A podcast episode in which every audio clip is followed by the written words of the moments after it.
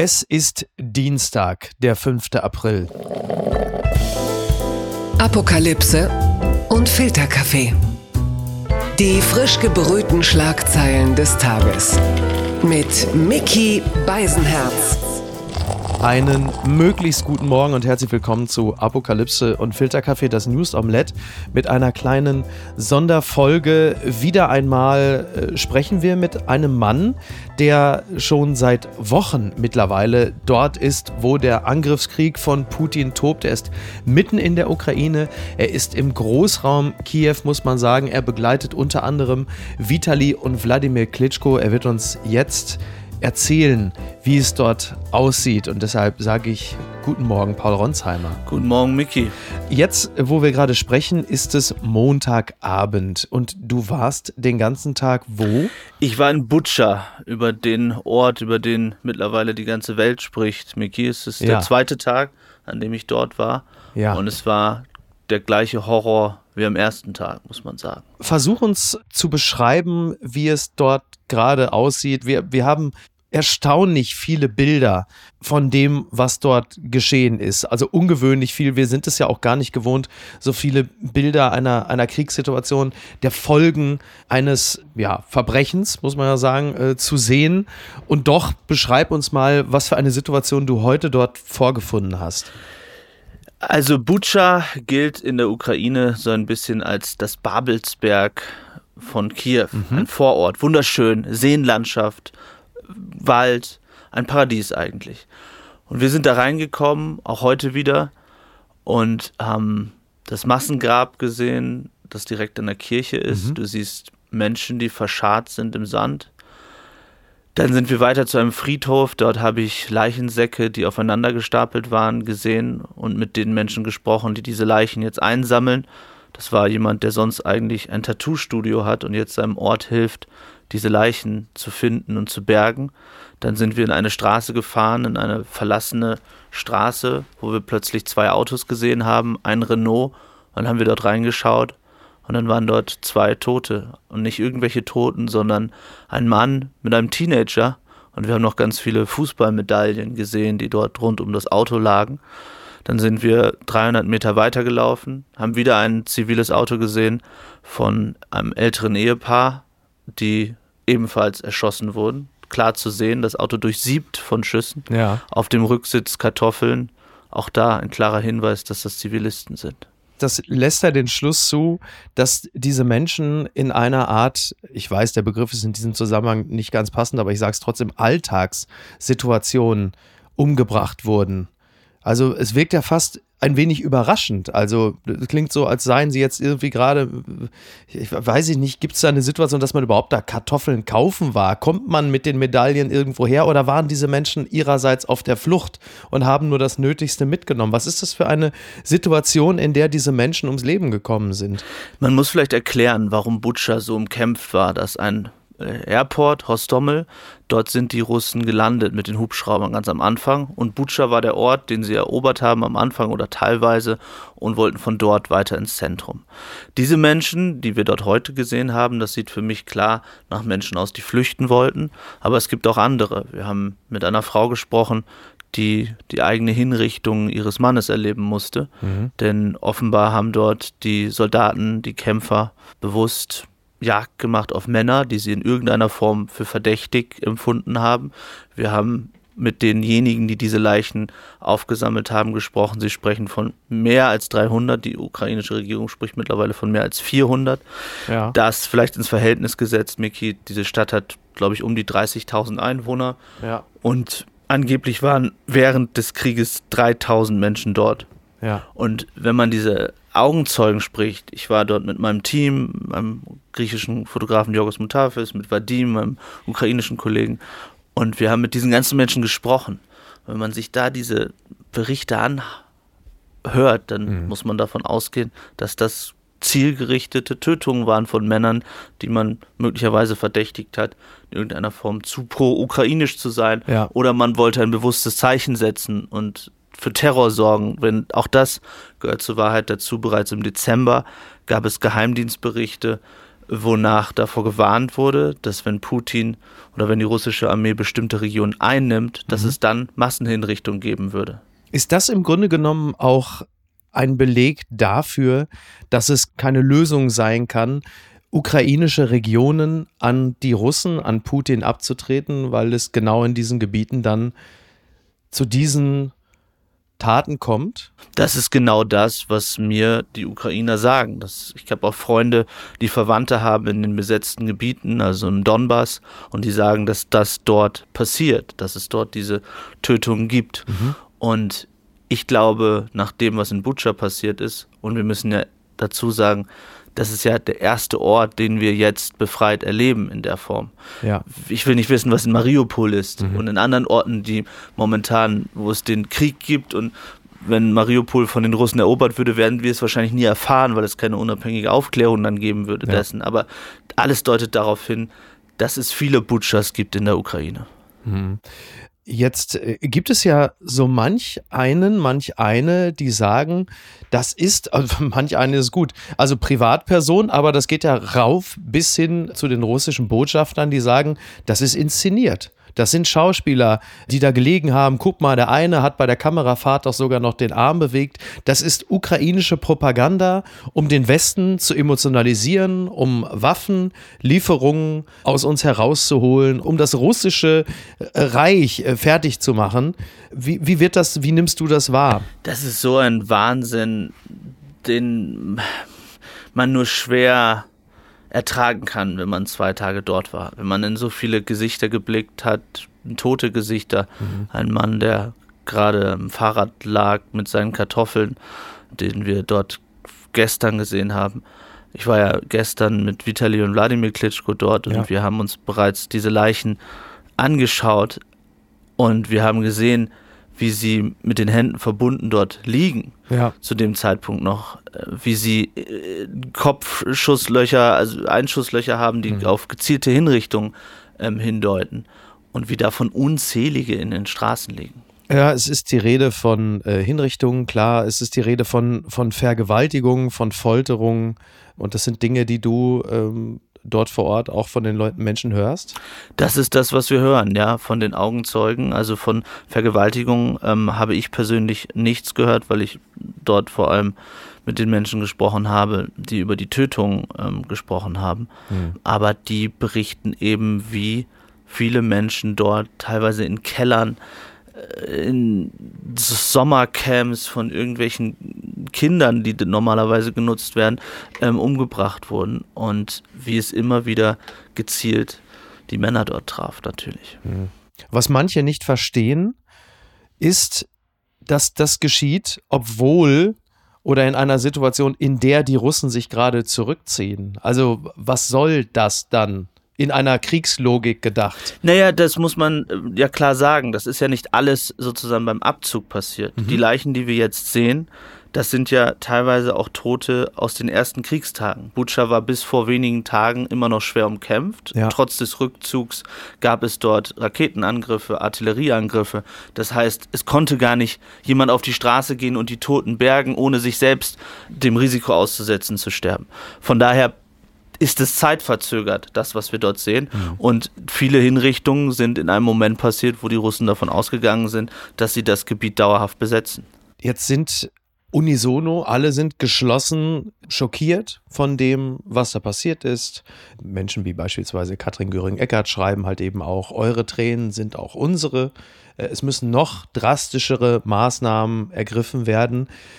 Wie nehmen die Menschen in der Ukraine in Kiew, Butscha, so etwas wahr? Nehmen die das überhaupt wahr? Interessieren sie sich dafür, was so im Großraum Deutschland, Europa getwittert, geschrieben, gesagt wird?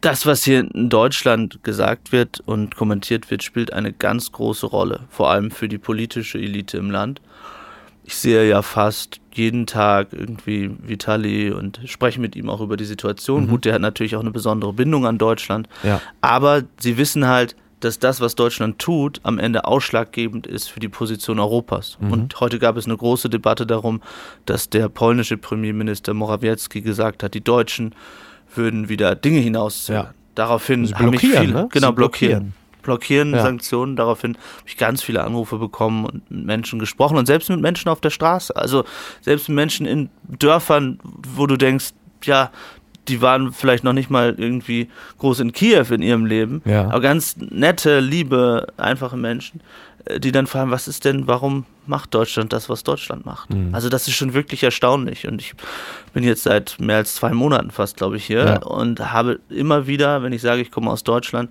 mit Leuten, die ich schon früher kenne, aber auch Leute, die ich neu treffe oder Menschen, die ich auf der Straße interviewe oder die ich in bestimmten Orten im Krieg treffe. Alle fragen, warum ist Deutschland so, warum ist die deutsche Regierung so, wie sie ist. Mhm. Mit welchem Gefühl ist äh, Wladimir Klitschko nach äh, Deutschland gereist, hat ja unter anderem den Bundeskanzler getroffen und mit welchem Gefühl ist er wieder in Kiew angekommen? Es war völlig surreal. Wir haben am Sonntagnachmittag, als er auf dem Rückweg war, telefoniert oder Sonntagabend, ja, ne, Samstagabend war das, genau. Und dann kamen die ersten Bilder dort aus Butscha und wir konnten das kaum fassen. Und er war irgendwie glücklich darüber, dass sie so viele Politiker getroffen haben und er hatte auch ein positives Gefühl, was die Unterstützung Deutschlands angeht. Und mhm. ich glaube, wenn man dort ist und mit Politikern spricht, und hat man natürlich auch einen anderen, eine andere Sicht kurzfristig möglicherweise. Aber dann, als wir am nächsten Morgen dann von hier aus Kiew nach Butscha zusammen aufgebrochen sind, sind so 40 Minuten von hier durch die Checkpoints. Mhm. Und ich habe einen Wladimir getroffen, der das erste Mal wieder gestrahlt hat, als er aus Berlin kam und natürlich seine Familie auch mal kurz gesehen hat und irgendwie so aus dem, ja, aus dem Frieden kam und auch Kiew ja irgendwie es besser geworden war oder es schien, der Krieg könnte zumindest mal vorübergehend eine Pause machen und dann dort nach Butscha zu kommen und diese Menschen zu sehen. Ich habe sofort gesehen, wie sich sein Gesicht natürlich versteinert hat. Und das sind Dinge, die ja von den beiden auch noch niemand erlebt hat. Die kennen Butscha gut. Vitali hat eine enge Bindung zum Bürgermeister von Butscha, war ganz viel dort. Ist eine Traumgegend tatsächlich.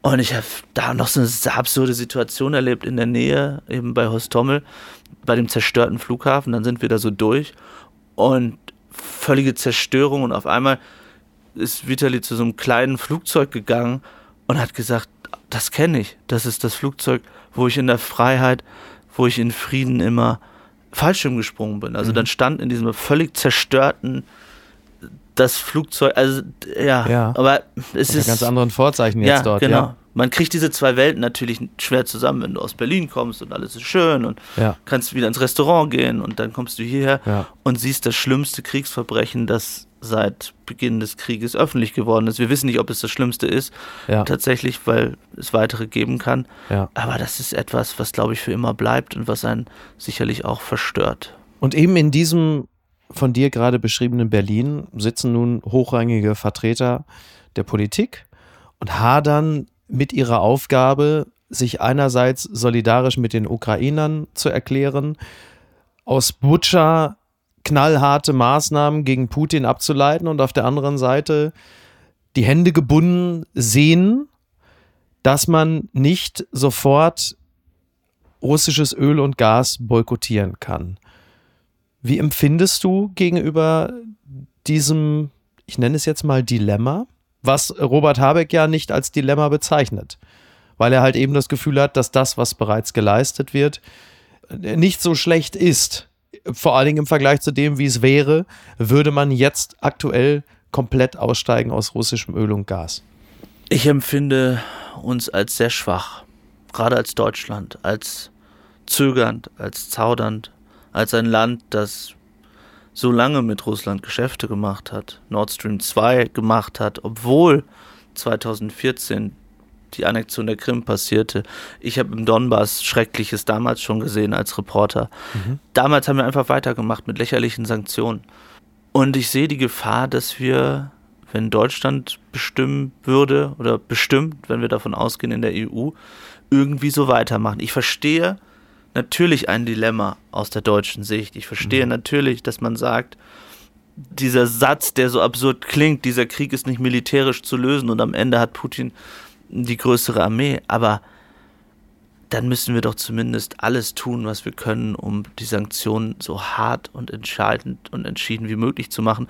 Und es reicht nicht, an einem Tag nach Butcher zu sagen, okay, wir weisen diese und diese Spione aus. Also das mhm. empfinde ich als lächerlich. Wie empfinden die Ukrainer und Ukrainerinnen eingedenk dessen, was in Butcher passiert ist? Ist es etwas, was die Moral der Bevölkerung schwächt oder führt es womöglich zu etwas anderem? Das ist das, äh, Mickey, was mich hier, also mein größtes Missverständnis. Als ich hierher kam, noch vor dem Krieg, dachte ich, wenn der Krieg beginnt und die russischen Bombardierungen passieren und Mariupol angegriffen wird und andere Städte angegriffen werden, dass es so grausam wird, dass jeder jemanden verliert, mhm. dass eine Gesellschaft darauf dringen würde zu sagen, bitte, wir unterschreiben jetzt irgendwas und dann ist Schluss. Aber es ist genau das Gegenteil. Je härter Putin zuschlägt, desto geschlossener wird die Gesellschaft, selbst diejenigen, die aus Mariupol kommen, mhm. diejenigen, die ich getroffen habe, die sagen, ich habe alles verloren, ich habe teilweise Freunde, Verwandte verloren. Warum wollt ihr jetzt einen Kompromiss machen? Mhm. Und ich glaube, das ist das Schwerste, was auf den Präsidenten jetzt zukommt, wenn er denn Verhandlungen führen will, auch die Gesellschaft mitzunehmen. Weil. Es ist schon zu viel kaputt gegangen, genau, oder? Es ist zu viel kaputt gegangen und Butcher steht dafür. Schon vorher ähm, war es schwierig oder sehr, sehr schwierig.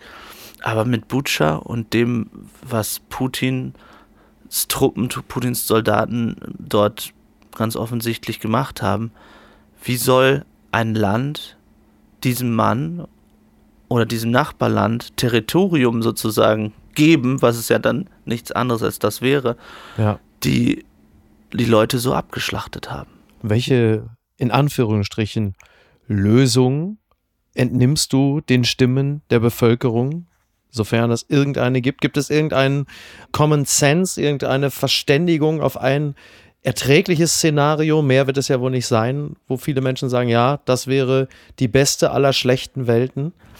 Lange Zeit dachte ich, dass es diese Neutralität, die würde die Ukraine irgendwie schlucken. Da ging es dann sozusagen um die Frage, um wie viele Soldaten es ginge. Ich glaube auch ein Nicht-NATO-Beitritt, auch das ginge noch irgendwie. Aber wenn es zum Donbass kommt bereits, wird es wahnsinnig schwierig. Mhm. Da etwas aufzugeben, vor allem auch Städte, die die Russen jetzt erobert haben, dann zu sagen, okay, das ist jetzt euers. Und vor allem, und das ist das alles Entscheidende, man hat halt überhaupt kein Vertrauen in irgendeine Lösung. Man erinnert sich an das, was in Tschetschenien passiert ist, 94, als mhm. Russland zunächst den Krieg nicht gewonnen hat und dann wenige Jahre später wiederkam. Was ist denn, wenn es eine scheinbare Lösung gibt? Man unterschreibt, dann wird Russland wieder stark, dann lüftet man irgendwelche Sanktionen, mhm. Russland hat wieder Geld, formiert sich neu, macht die Armee noch stärker und greift wieder an. Und das ist das, was die Ukrainer so verrückt Wie ein Tsunami, wo die Welle sich kurz zurückzieht und man das Gefühl hat, so, jetzt ist es vorbei und dann. Ja, genau so ist es. Und dann, sagen, und dann sagen eben viele Ukrainer gerade, jetzt sind wir in der Situation, schickt uns mehr Waffen, schickt uns mehr davon, macht härtere Sanktionen, wir wollen weiterkämpfen. Ich habe da ein ganz schwieriges Gefühl zu, sage ich dir ganz ehrlich, Micky, weil man denkt eben, jeder Tag kostet hier Leben, das muss doch aufhören. Auf der anderen Seite sagen dann ukrainische Freunde von mir, ja, aber wenn wir jetzt nicht kämpfen, was ist dann in ein paar Jahren? Dann ja. könnte unser Staat nicht mehr existieren oder in ein paar Monaten. Paul, ich danke dir ganz herzlich. Wir bleiben in Verbindung. Sehr gerne. Und ein letztes noch. Ähm, wie sieht es gerade in Kiew aus? Fühlst du dich da einigermaßen sicher jetzt? Ist es ruhiger geworden? Ja, es ist wesentlich ruhiger geworden. Also man muss sich daran erinnern, als der Krieg begann, sind hier mit Panik die Menschen raus, viele Journalisten sind raus, weil durch die Geheimdienste alle dachten, innerhalb von Tagen, Stunden würde die Stadt umstellt.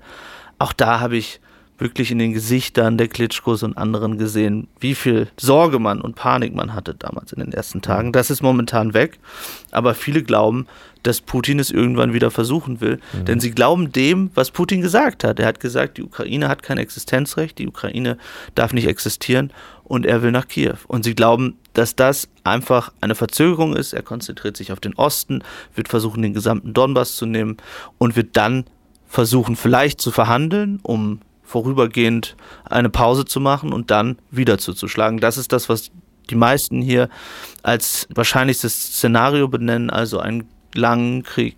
Paul, ich danke dir ganz herzlich, dass du dir die Zeit für uns genommen hast und ich bedanke mich auch insgesamt für deine äh, Arbeit, die du da leistest, für die Bilder und Informationen, die wir von dir bekommen. Vielen Dank, Michael. Wie gesagt, wir bleiben in Verbindung und ich äh, wünsche dir bis dahin, dass du sicher bleibst, dass es dir gut gehen möge und also so gut es halt eben geht und äh, wir sprechen uns die Tage wieder. Ja? Danke. Dankeschön. Bis denn. Ciao. Ciao. Apokalypse und Filtercafé ist eine Studio Bummens Produktion mit freundlicher Unterstützung der Florida Entertainment. Redaktion Niki Hassania. Executive Producer Tobias Baukhage. Produktion Hannah Marahiel. Ton und Schnitt Niki Fränking. Neue Episoden gibt es immer montags, mittwochs, freitags und samstags. Überall, wo es Podcasts gibt. Stimme der Vernunft und unerreicht gute Sprecherin der Rubriken Bettina Rust.